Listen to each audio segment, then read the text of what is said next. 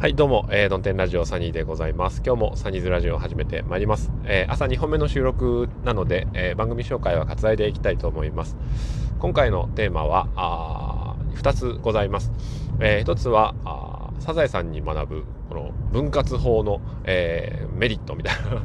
メリットっていうとあれですけどね、えーまあ、何かをこう、何でも分ける小分けに分割するってああすごいよなと思った話で、まあ、よくあるとは思うんですけどその話と、えー、もう一つはあの筋肉の話。なんか振れ幅がすごいんですけど、うん、僕猫背なんですけど、まあ、猫背を治すとか、えー、体のバランスを整えるっていう時に果たしてその考え方はいいのだろうかっていう自分の中でちょっと考え直しを今いろいろ思うことがあるのでそれを話していきたいと思うんですけど1個目のあの分割ですよね。うん。でこの前の回と、えー、この回僕テーマ2つにしてるんですよねラジオトークの。でいつも12分間結構近く使って、えー、1つのテーマを話してるんでどうしてもだらけてしまうと。うん、話がこう長くなってしまうと。んで長くなると多分飽きると いうことなんで、えー、最近まあ2つの話をすることによって1個目がですねあのさらっと終わるんですよ。うん、次もあるからっていうんで、えー、簡潔にまとめなくてはいけないと。まあ、まとまってなくてもとりあえず終了しなくてはいけないっていうラインがあるわけですよ。で、えー、そのラインがあるからこそだらだらしないで、えー、最長でもまあ6分単純に2分割すると6分で終わるという話なんですね。で6分をさらに、えー、分けるならば、まあ、3分3分で、えー、3分の話を2回ぐらいっていう話なのですっきりできるんじゃないかなっていうことで、うん、これはあのサザエさんとか、えー、忍たま乱太郎とかちびまる子ちゃんとか大体あの2本立てか3本立てだと思うんですよね。うん、サザエサザエデパートに行くの巻とタラオ野球を始めるの巻みたいなその2本立てだからこそ30分間の時間でなんかちょっとこうお得感もあるじゃないですかね。えー、一つの番組の中で2つの話を見たっていう。うん。まあ映画なんかはそのがっつり、えー、2時間で1本ですけども30分のアニメでうん、30分の話をっていうよりやっぱ CM 挟まって、えー、2本立てっていうのはなんかちょっとお得、お得感があるような気が しないですかねっていう。うん、話ですよね。で、これを、その、いろんなところに分割法っていうのは、えー、使えるなと思ったんですけど、例えば僕、通勤時間もラジオトークを朝ずっと撮っているんですけど、これを、例えば、あ20分はラジオトークを取る時間にして、えー、もう20分 まあ20分25分ぐらいですかね。25分はラジオトーク。で残り25分半分はもうあの仕事の切り替え時間にしようかなっていうような使い方もできると思うんですよね。うん、とかあいつもその1で使っているものを、えー、2に分けてみるっていうのは例えば昨日あの洗濯かごをですね、えー、一姫に太郎とホームセンターに行って買ったんですけどあのうちには洗濯物を洗濯機から取り出す時に入れる大きな洗濯かごが、えー、1個、まあ、2個あるんですけど一応。まあ大体その両方埋まってて片っぽ。ん？片っぽ埋まっていて。でうん何て言うんでしょう。一つの洗濯物を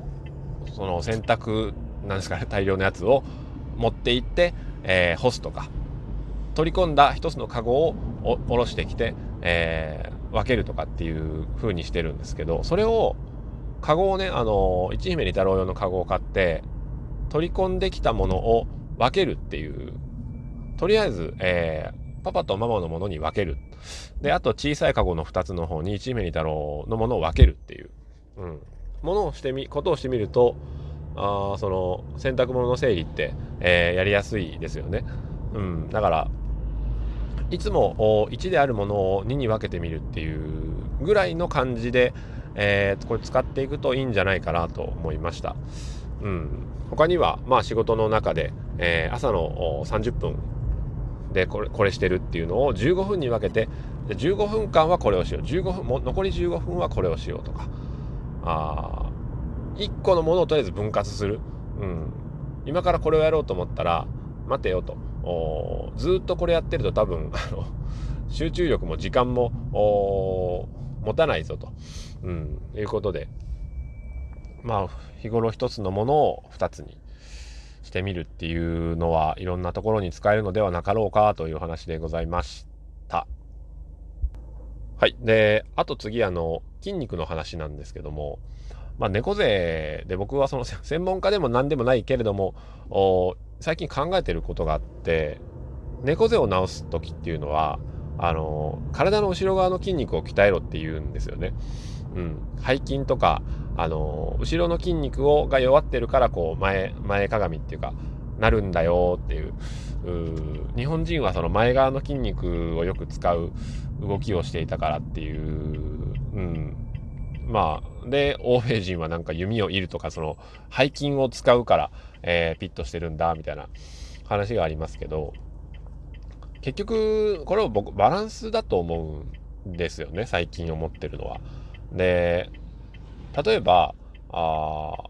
腰の筋肉ってあるじゃないですか腰の筋肉って、えー、背筋をピッと伸ばす時にこう硬くなるところ脊柱起立筋ってやつがあると思うんですけどあの腰の辺にある腰から背中の上の辺ですか？あそれに対してじゃあ対となっているのは多分腹筋の辺りだと思うんですが、えー、じゃあ腰の筋肉を鍛えたら、えー、姿勢が良くなるかって言ったら多分そうでもないと思うんですよね。うん。それよりはあの普段猫背の人っていうのはこうかがんで、えー、丸まってるわけですよね。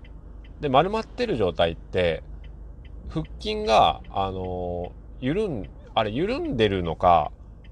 逆にそのずっと収縮してるだと思うんですよあれって。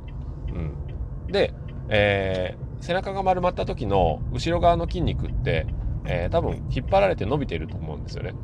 うん、だからあの普段何もしていないのにお腹の筋肉を伸ばすあのうつ伏せになって、えー、こうなんですかあのポーズあるじゃないですか。お腹を伸ばす時のあの上体反らしみたいな、えー、ポーズすると腹筋がかなり伸びるんですよね。でその時にあ腹筋がなんかこう収縮しとるなと縮こまっとるなということに気づくんですよ。だから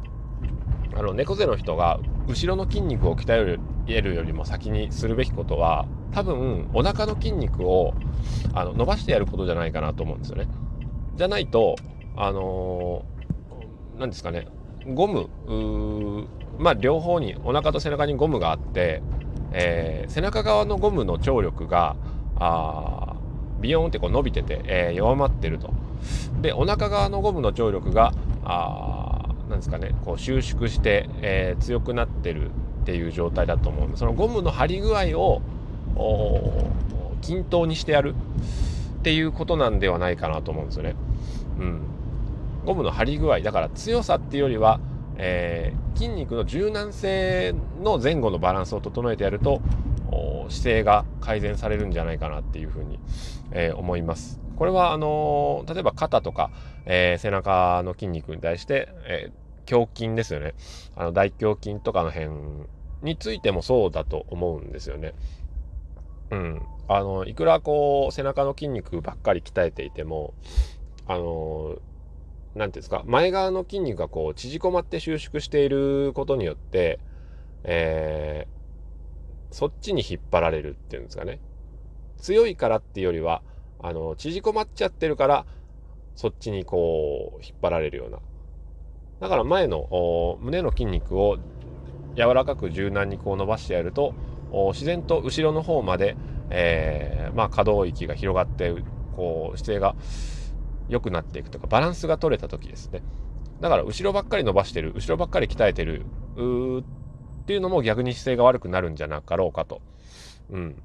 そうではなくって、えー、前側の筋肉を伸ばすと、うん、鍛えるのでもなく伸ばしてやるっていう意識を持てば多少変わるのではないかなと思って朝起きてから腹筋を伸ばし、えー、それから胸筋を伸ばしストレッチして、えー、一日を始めたんですがまあこれを続けていくとどうなるのかっていう報告についてはまたあ実験として、えー、変化があったら え、ご報告しようかなと思います。さあまあ岡山のあれですね街並みも人がちょっと増えてはきましたけど果たして大丈夫なのかなっていう感じですけどね。うん。マスクはまあみんなしてるんでしょうけどちょっと気が緩んでないかなっていうことは、えー、街全体を見ているとなんとなく思うような、えー、気がします。まあそんなことはね、えー、誰しもまあいろんなこうあれですから。それでは今日も晴れやかな一日を。さよなら。